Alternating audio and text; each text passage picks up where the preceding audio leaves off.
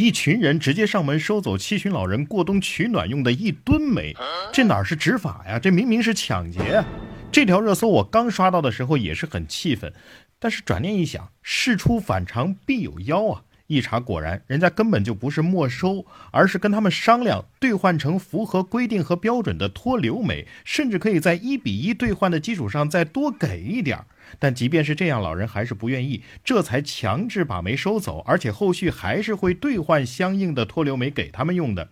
如果真是这样的话，那是不是就在一定程度上可以理解了呢？其实散煤兑换工作呢，在北方已经开展多年了。脱硫煤的销售渠道呢也比较成熟，按理说宣传工作呢也做的比较到位了，但还是有一些人啊在购买使用散煤。归根结底，我觉得还是要把工作的重心放在打击生产销售劣质煤上，也就是说要去惩治那些生产售卖劣质煤的人啊，惩治那些赚到了钱的人，而不是去为难那些自己花钱去买到劣质煤的老百姓，因为他们本质上也是受害者呀。老百姓如果压根儿没有渠道买到劣质煤，问题不就解决了吗？再有这个兑换工作，如果能再深入细致一点啊，直接拉着脱硫酶送货上门，而且耐心劝导的同时，演示和教授脱硫酶的使用方法，是不是就能够消除老人对脱硫酶难烧的误会呢？也能够避免大众对执法工作缺少温度的质疑呢？